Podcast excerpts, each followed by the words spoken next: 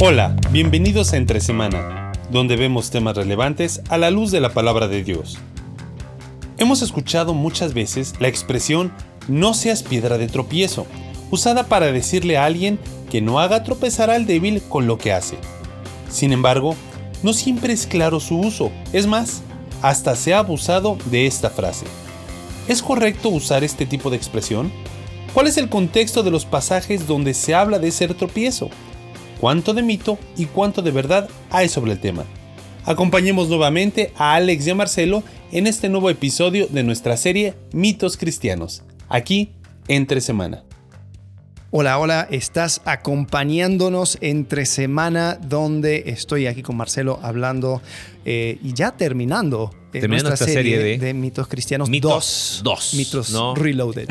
Recargado a full. Eh, ha sido bueno, hemos estado em, explorando un montón de temas y nos ha gustado tanto que la próxima serie va a ser Ah, no va a ser mitos. Va a ser un primo hermano de mitos. Va a ser un primo de mitos porque no son, no son cosas que nosotros podemos eh, así tirar abajo y decir, no, mito, ya.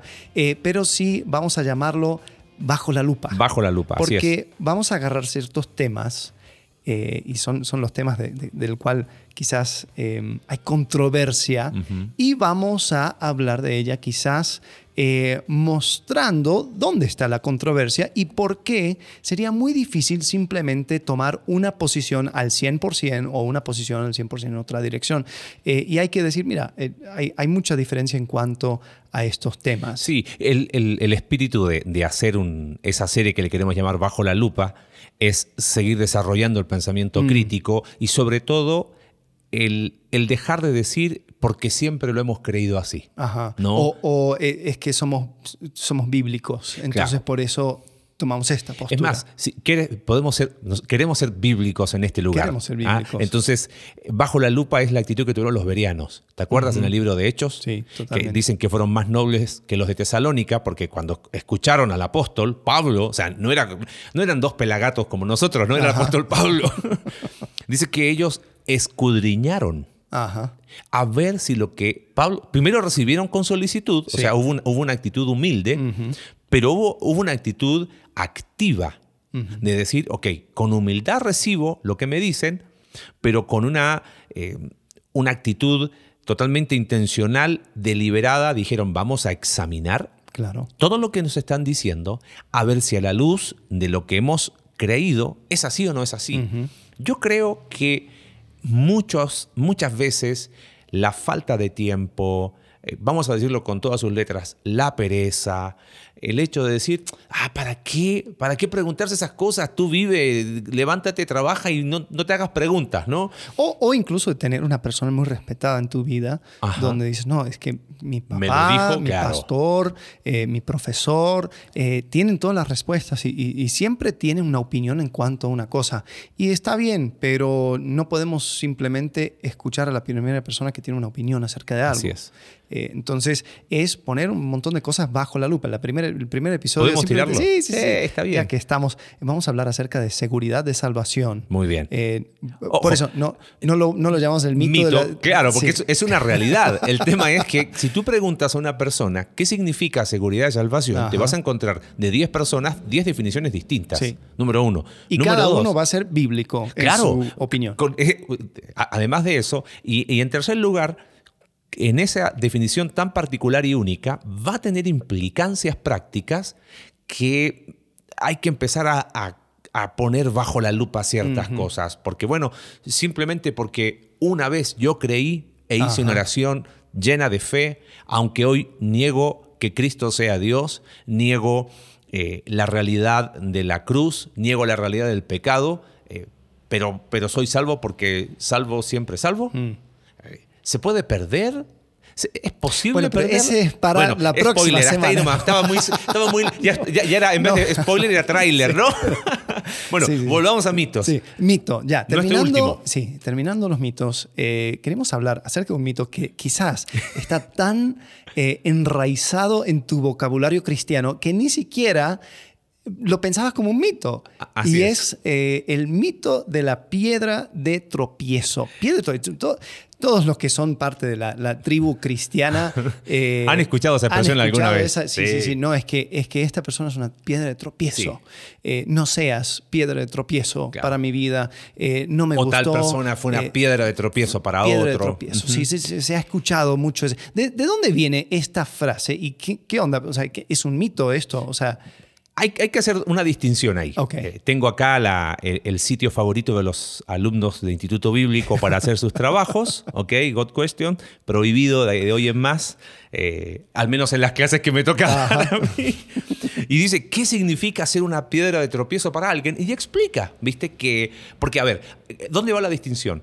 La Biblia habla de, de tropiezo, desde el libro de Levítico 19, ¿no? Habla de, de- de no poner tropiezo Ajá. a las personas con, con discapacidad, um, pero específicamente la expresión piedra de tropiezo, buscando acá en, en una concordancia nuestra amada, para, para que no nos traten de herejes de nuestra amada Reina Valera, revisión 1960, muy bien. aparece en el Nuevo Testamento tres veces. Ok. Romanos 9.32, Ujú. Romanos 9.33, Primera de Pedro 2.8. Lo interesante es que al leer esos versículos, piedra de tropiezo se está refiriendo a Cristo en los tres versículos.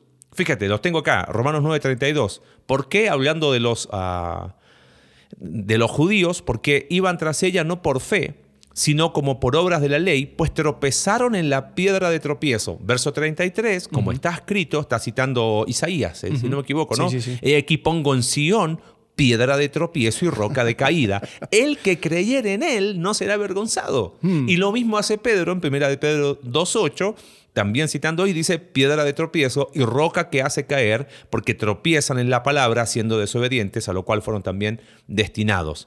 O sea, la expresión en sí, piedra de tropiezo, se aplica a A Cristo. Cristo. Cristo es la piedra de tropiezo. Para los que no creen. Entonces, Entonces, si alguien está diciendo no seas piedra de tropiezo, no seas no, es, es casi hereje. casi totalmente. Sí. Y eso uno, es- uno debe ser piedra. de Y, tropiezo. y ahí es donde viene quizás el, el tema de un mito, ¿no? Que es, lo escuché, lo establecí como una verdad. Ok.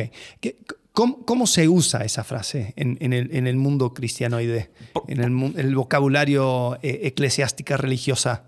El escandaloso que todos le son piedras de tropiezo. Entonces eh, se queda en su casa y él para sí mismo es iglesia. Entonces, porque todo el mundo le es piedra de tropiezo. a Piedra de tropiezo es ¿No? la chica que, que- que- que llegó a la iglesia con, con una falda un poco corto. Ajá. Es el muchacho que llega con Pelo largo, y aros. un- una playera de, de- de, eh, Iron Maiden. Eh, el, el muchacho que tiene tatuajes. el- la chica que tiene el pelo colorado. Lo interesante es que los que dicen, uy, esa persona es una piedra de tropiezo, Piedra de tropiezo. generalmente no es uno nuevo en la iglesia, sino a Mm. veces es el, es el hermano más tradicionalista de... O sea, me llama mucho la atención, honestamente, y no, no me gusta usarlo como ejemplo. Porque a veces se dice, bueno, en mi, en mi experiencia, pero uno, no- uno no ha vivido nada y no conoce nada. Pero lo poquito que uno ha podido ver, quien- quienes usan esa expresión piedra de tropiezo no suelen ser los nuevos. Son los más, las personas que ya tienen más Más años. Y, y- bueno, oh. porque tienen suficientes años para Usar usar, el lenguaje. el lenguaje. Y eso es un lenguaje de iglesia. Sí, totalmente. Y aunque sea, aunque no sea bíblico, eh, ese mito se ha metido en la iglesia a tal punto que, que piensan que piedra de tropiezo es igual a cualquier persona que hace algo Distinto. distinto o eh, que- del cual yo no estoy de acuerdo. Ajá, entonces, eh, Entonces, ahí, ahí- causa- ahí está el mito. El que causa división. Ajá. ¿no? Dirías, se terminó utilizando para cualquiera que piensa distinto, Mm.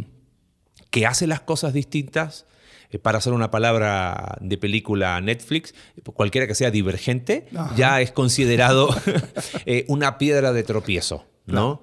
Eh, vemos que la expresión como tal eh, está equivocada usarla en esos casos por la sencilla razón de que es una expresión completa, piedra de tropiezo, aplicada a Cristo. Ahora, Sí.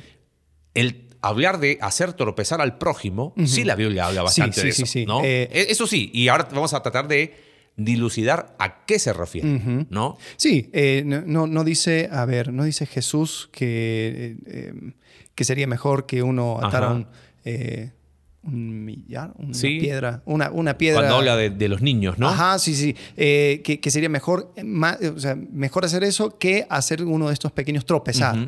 Eh, habla mucho acerca de tropezar en cuanto al tema de Se lo dice a Pedro también, en Mateo Sí, 16, sí, sí, sí, quítate sí. delante de mí, Satanás, me eres Me eres- tropiezo, ¿no? no pones la mira en las cosas de Dios. algo que yo he visto y quiz- quizás tendría que haber hecho un estudio más a profundidad en cuanto a los usos de la palabra tropiezo, pero eh, por lo poco que he visto, parece siempre ser cualquier cosa que sea una obstrucción a, el, a escuchar y recibir el evang- el evangelio.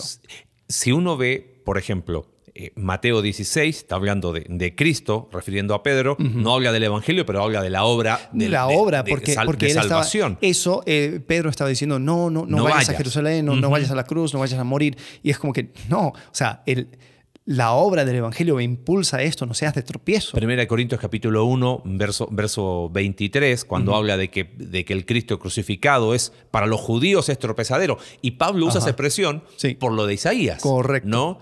Eh, y para los gentiles era, un- era una locura. Otra vez está hablando del- de la causa del Evangelio. ¿no?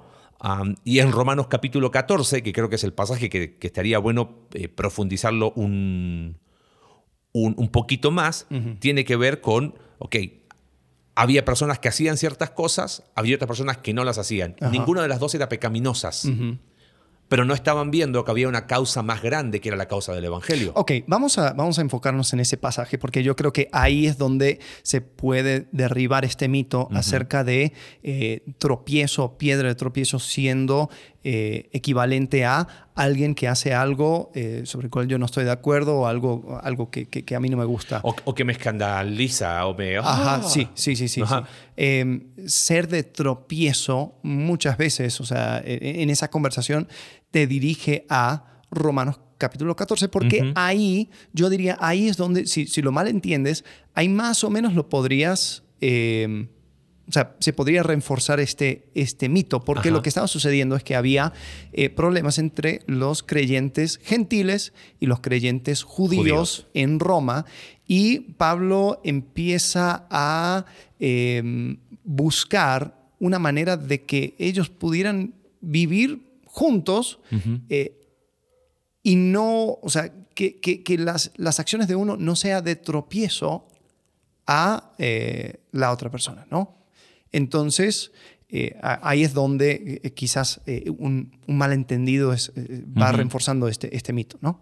Y, y- y pensando, creo que es muy importante, y hay, hay otro pasaje que es interesante que vendría a ser paralelo, porque también habla del concepto de libertad en Cristo, Primera de Corintios capítulo 8, que en cuanto a los, a lo sacrificado a los ídolos, ¿te acuerdas? Eh, re- eh, Que- que- hacemos hipervínculo a, a mito, o sea, a, episodio anterior, ¿no? Claro. Donde está esa discusión de, ay, es que yo tengo conocimiento, yo tengo... con-". No, eso, eso no te sirve de nada. Hay un camino más grande que es el camino del amor. Pero vamos a Romanos 14. Sí, que- porque que lo los temas son- son muy similares. Son similares. Es- es el mismo- El mismo concepto. Eh, ok, Romanos 14 eh, habla de los débiles en la fe. Eh, ¿Quiénes eran los débiles? ta- sí, también un- un- una frase muy usada en, en el mundo de la iglesia para eh, también hablar acerca de El, el débil es el. No, o sea, tropiezo al débil. al débil. Y- ¿Pero quién es el débil? ¿Lo aplicamos a quién? Al nuevo. Lo que me llama la atención es que los que más se escandalizan no necesariamente son los nuevos. Ajá. El tema es que nosotros aplicamos débil y fuerte bajo nuestra perspectiva y nos vamos al contexto de Romanos para entender quiénes eran los débiles y quiénes eran los fuertes. Y es interesante, eh, ah, bueno, el, el comentario, creo que de los, de los mejores comentarios de, de Romanos es el de Scott McKnight, que está lamentablemente solo en inglés por ahora, pero bueno, creo que Don Alex Tarasiuk se va a emprender la campaña de traducirlo, no muy se, llama, largo. se llama Reading Romans Backwards. Ok, Eh, en español.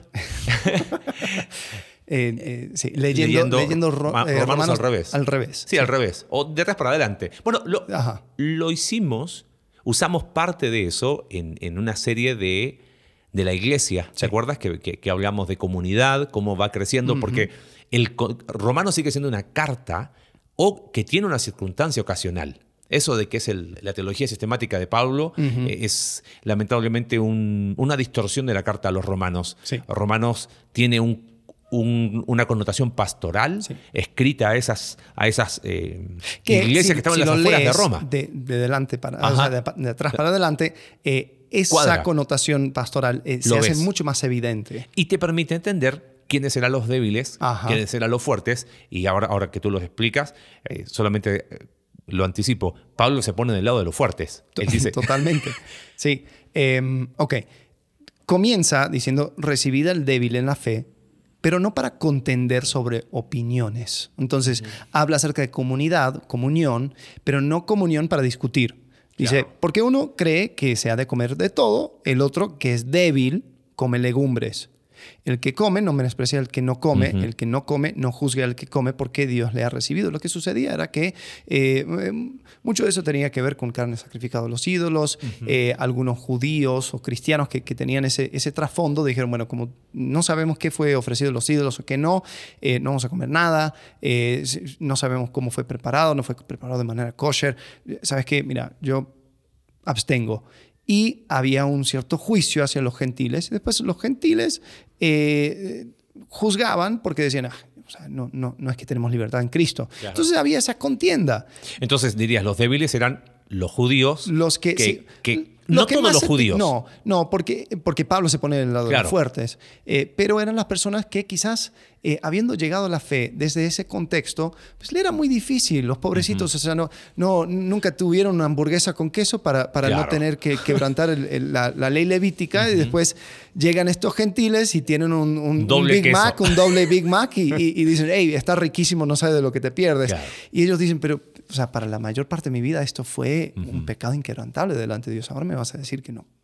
Y, o sea, un ejemplo de un dé- débil, entre comillas, podría ser incluso el apóstol Pedro Eh, y Pablo en, en el libro de Gálatas, Gálatas. dice, hey, deja de actuar así. Sí. Eh, eh, pero era porque era algo muy, muy muy arraigado. arraigado y que de alguna forma estaba ligado a su, a su identidad nacional, étnica. Sí, ¿no? sí, sí, sí. Entonces, cuando empiezan a juntarse estas personas est- y se, se crea este mosaico de, de creyentes, eh, eh, existía la posibilidad de crear sus, sus- sus tribus, ¿no? Y, y en parte era lo que posiblemente empezaba a suceder. Y, y es importante que Pablo lo da en contexto de comida por la importancia que tenía el sentarse a la mesa juntos. Claro. Creo que estaría bueno colocar en, en la descripción el video, creo que es de eh, Bible Project, si no me equivoco, donde explica el, el contexto Ah, de, sí, sí, sí. de qué, qué implicaba comer juntos y con todas las implicancias sociales que tenía eh, y, y teológicas, porque uno dice, ¿por qué Pablo usa el ejemplo de comida? Y a veces nosotros lo extrapolamos a una realidad nuestra. No, era por el contexto de Oriente, de, todo lo- de todas las implicancias que tenía sentarse juntos a la mesa. Recibir a alguien en la mesa era, era, era aceptarle. Así es. Era, eh, o sea, Tratarlo no- como un igual. Ajá, sí, sí, sí. Entonces, eh, esto estaba sucediendo, pero había, había juicio, había menosprecio. Entonces, eh, Pablo habla acerca de el, el versículo 10. Tú, ¿por qué juzgas a tu hermano? Ajá. O tú también, ¿por qué menosprecias a tu hermano? Lo que sucedía, los gentiles juzgaban porque decían, hey, tenemos libertad en Cristo. Y los judíos menospreciaban porque decían, "Eh, ustedes no saben. Claro. lo- o sea, ustedes, ustedes estaban en pañales cuando yo estaba eh, estudiando el Torah. O sea, Claro. ¿de, qué, de qué me vas a hablar? Perdón que te interrumpa. Sí creo que es importante lo que dice en el versículo 5 al 7, ¿no? Leo en la nueva versión internacional. Hay quien considera que un día tiene más importancia que otro, pero hay quien considera iguales todos los días. La conclusión de Pablo, cada uno debe estar firme en sus propias opiniones. Ajá. El que le da importancia especial a cierto día, lo hace para el Señor.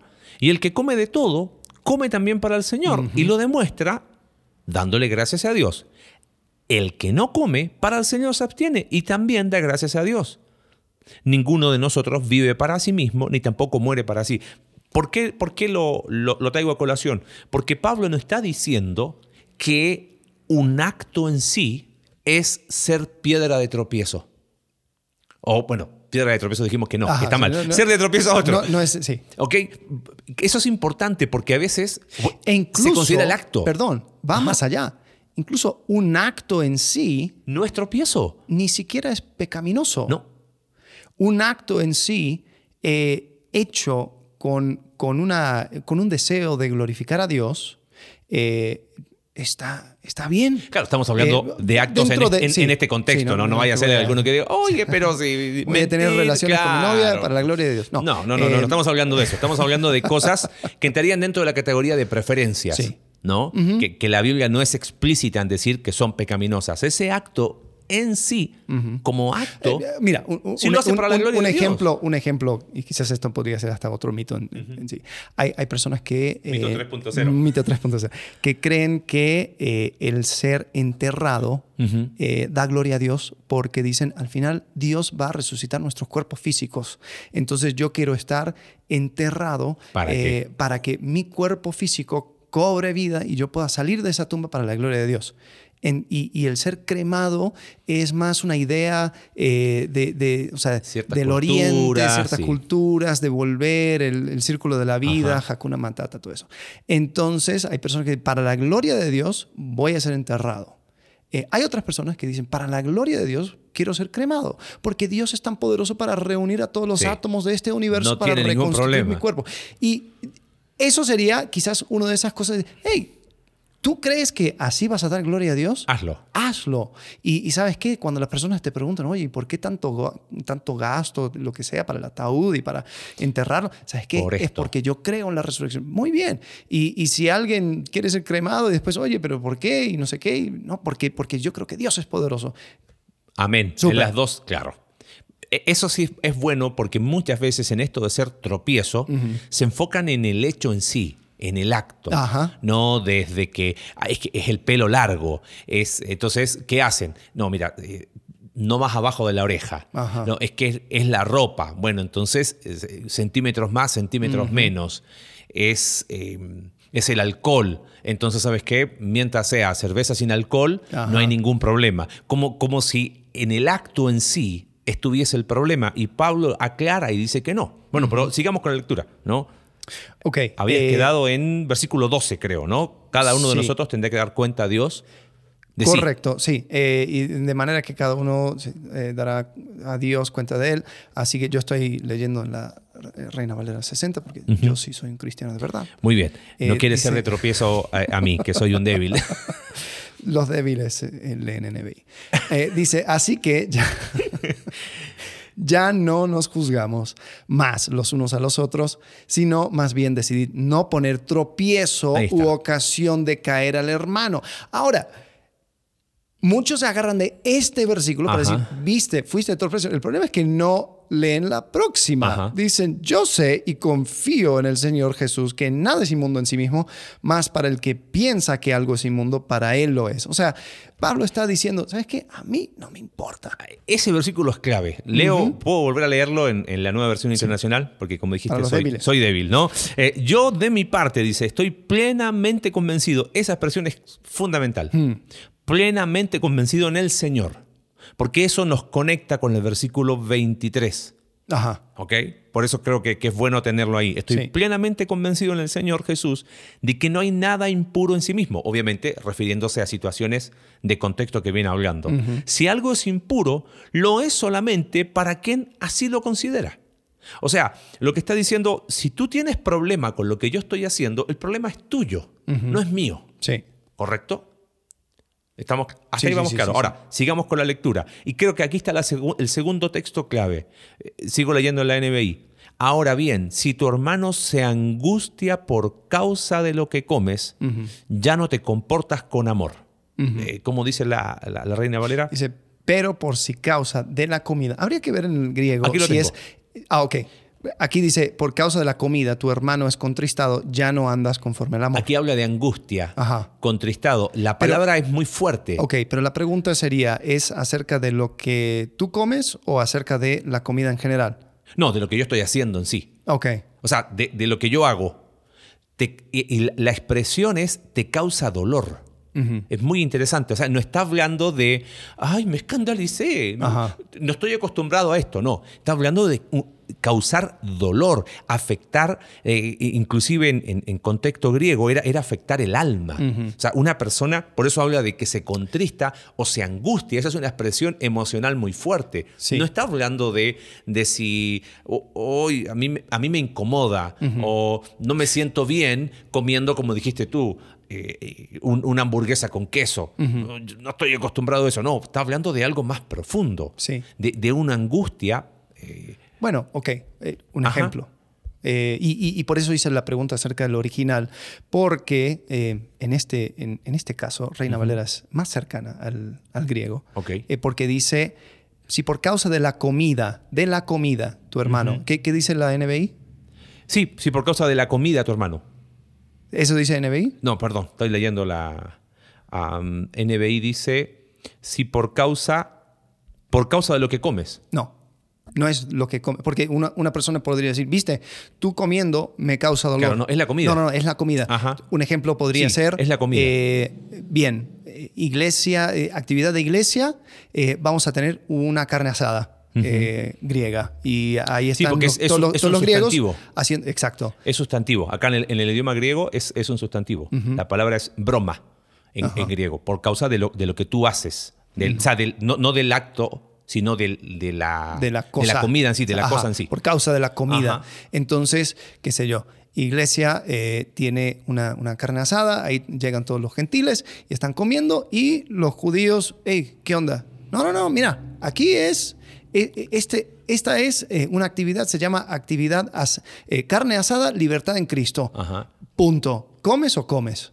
Y estás obligando a una persona que tiene problema de conciencia, que, que todavía no ha llegado a plena certidumbre de que comer carne sacrificado a ídolos, ajá. comer carne que, iría en contra de las leyes kosher, es algo que, o sea, que no sería de desagrado a Dios. Entonces, Se tiene que hay- convencer para que, para que su conciencia esté limpia.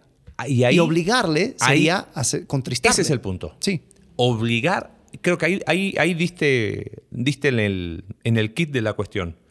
En el nombre de Dios, yo a ti, vamos Sí. a suponer que te estoy obligando a hacer algo en lo cual tú tienes dudas todavía. Ajá. Por eso Pablo, eh, uní 14, yo de mi parte estoy plenamente convencido en el Señor Jesús de que no hay nada impuro en sí mismo. Ajá. Pero Pablo después dice en el 23 que el que tiene dudas en cuanto a lo que come se condena si lo hace con duda. O sea, si yo te obligo a ti, yo estoy eh, haciéndote tropezar porque te estoy coaccionando para hacer algo en lo cual tú tienes duda. Sí. Y tú, al mismo tiempo, al hacerlo con duda, también te condenas a ti mismo. Sí. O sea, hay un, no sé si llamarlo un doble pecado, pero hay un, hay un doble tropiezo. Sí. Yo obligándote a ti a hacer algo en lo cual tú tienes dudas y la persona con duda, es que si no, ¿cómo? que- ok, ya lo voy a hacer igual, ¿no? Correcto. Ahí está haciendo, eh, no lo hace por convicción. Y ahí sí se transforma en pecado. ¿Correcto? Sí, porque lo que sucede es que la persona llega a una conclusión de decir, ¿sabes qué? No me importa si es pecado o no es pecado. Eso lo voy a dejar sin resolver. Voy a actuar. Eso está mal. Y, y- y a eso hace alusión el versículo 23. Pero el que duda sobre lo que come es condenado porque no lo hace con fe y todo lo que no proviene de fe es pecado. Lo que quiere decir es, si tú en tu mente tienes dudas y aún así actúas, estás diciendo, Dios, yo no sé si esto es pecado o no, pero no me importa.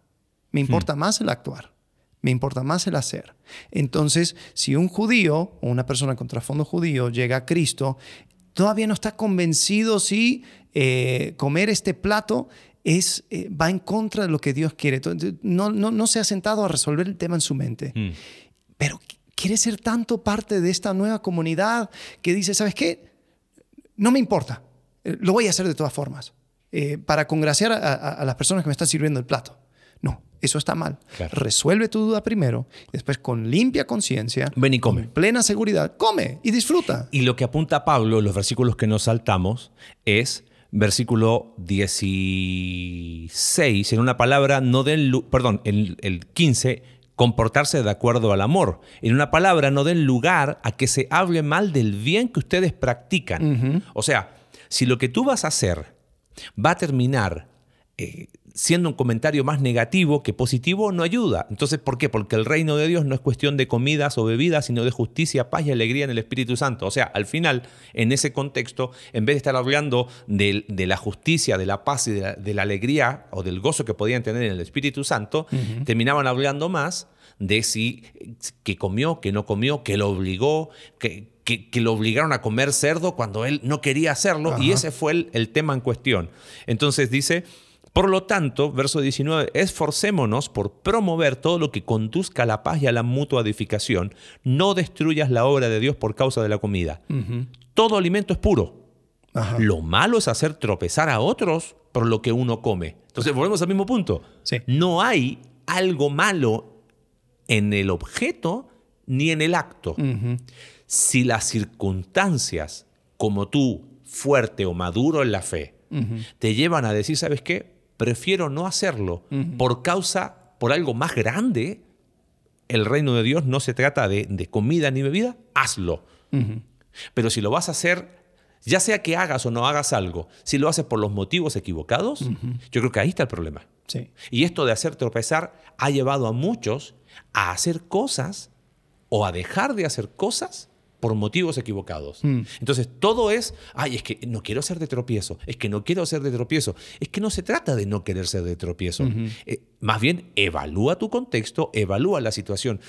D.A. Carson en una vez eh, explicó algo en cuanto al vino que a mí me encantó. Dijo, si yo voy a un lugar eh, y, sé que son abstemios, probablemente a la hora de la cena no pida vino. Pero si esos abstemios empiezan a hablar de que ellos son espiritualmente superiores, que ellos deciden no hacer tropezar a nadie y deciden que, que, poco menos por esa conducta son más eh, espirituales, son más espirituales mm. lo que hago es pedir una botella y abrirla delante de ellos.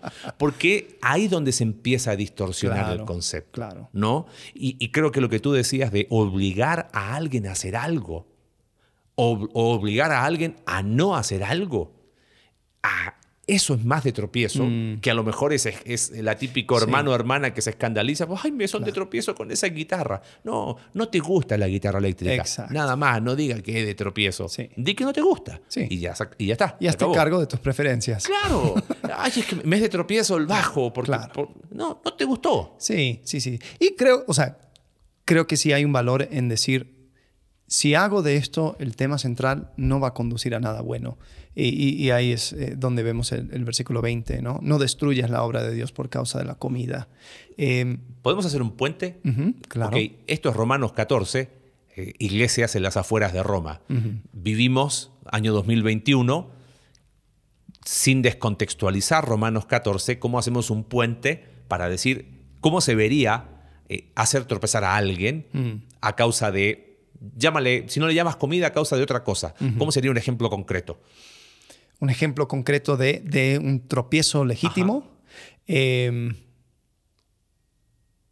a ver, ayúdame. Eh, no sé, siempre eres tú el que me pregunta y después yo no sé qué hacer. Esta la guardé porque te estoy siendo de tropiezo con la pregunta que te estoy haciendo. Eh, por ejemplo, un, tema eh, que suele ser mm, conflictivo que da para muchas tintas que no lo hemos tocado en, el podcast es el tema de tatuajes. Ok. okay? Y, han derramado tintas y que sacan levítico y, tinta para quejarse del tatuaje y tinta para, y tinta para hacerse tatuaje, ¿no?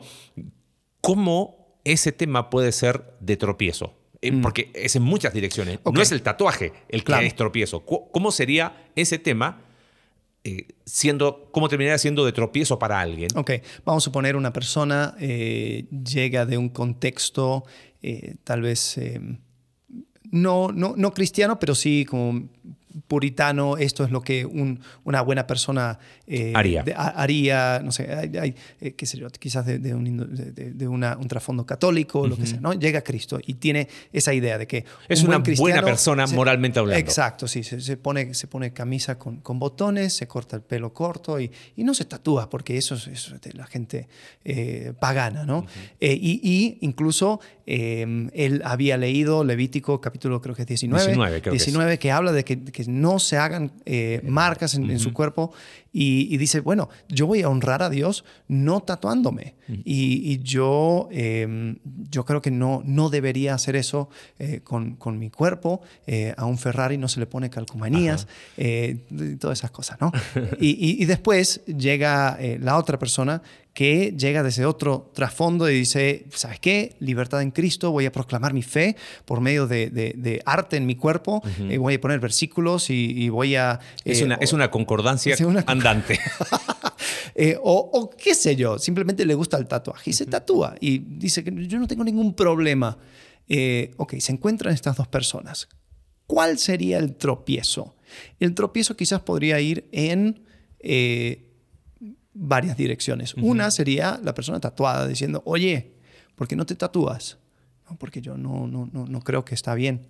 No, no, no, mira, es que tú todavía no, no, has, entendido lo que es vivir la libertad en Cristo y hasta que tú no lo entiendas, hasta que tú no te tatúes, eh, no vas a sentir esa libertad y la verdad, tú estás esclavizado, hermano. Entonces, y te lo dicen así como con una actitud, ¿no? Que no nos estamos grabando, pero eso, si tuviese que describir la actitud de, eh, Alex. Urbano. Eh, urbano, ¿no? Pero ahí está.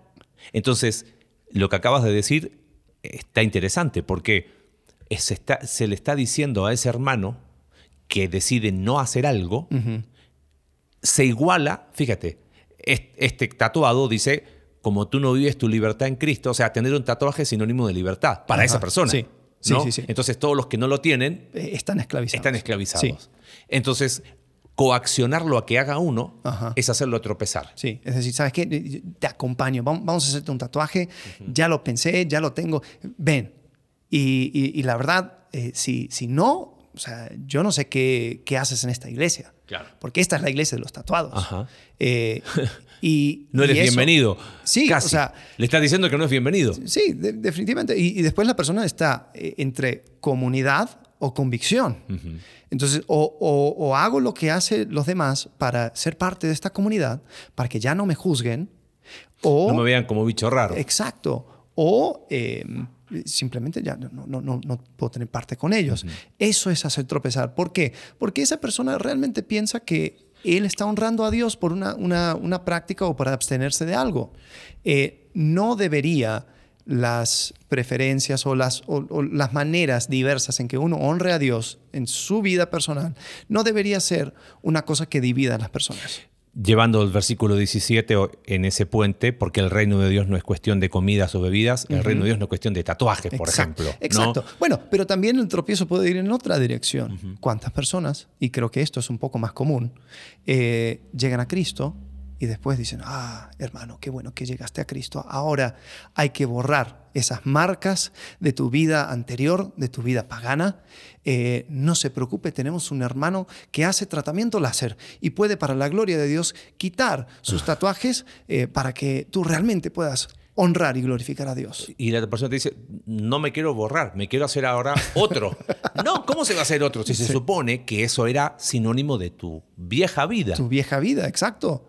O sea, al final lo, viejo pasó. Claro. aquí todo es hecho nuevo. Ahora fíjate, el evangelio se reduce a cosas conductuales externas. Externas. ¿No? Y se destruye la obra de Dios por causa de tinta. Ajá. Y, ahí, está, ahí está el punto. Creo que eh, el espíritu, otra vez, de, de hablar de estos mitos, responde a cuántas veces, quizás sin mala intención, se ha lastimado, se ha dañado, Totalmente. con comentarios, con cosas respecto a, es que, es que, ven, te voy a cortar el pelo para que no seas de tropiezo a otro. No, no, esa persona se escandaliza por el pelo del otro y usa el pretexto del tropiezo para, para hacer algo Cuando en, realidad, contra de la voluntad. El coaccionar eh, es de tropiezo. Exactamente. Porque estás distorsionando eh, características y, y, el deseo de Dios sobre la vida de una persona y reduciéndolo, como dijiste, a cosas externas.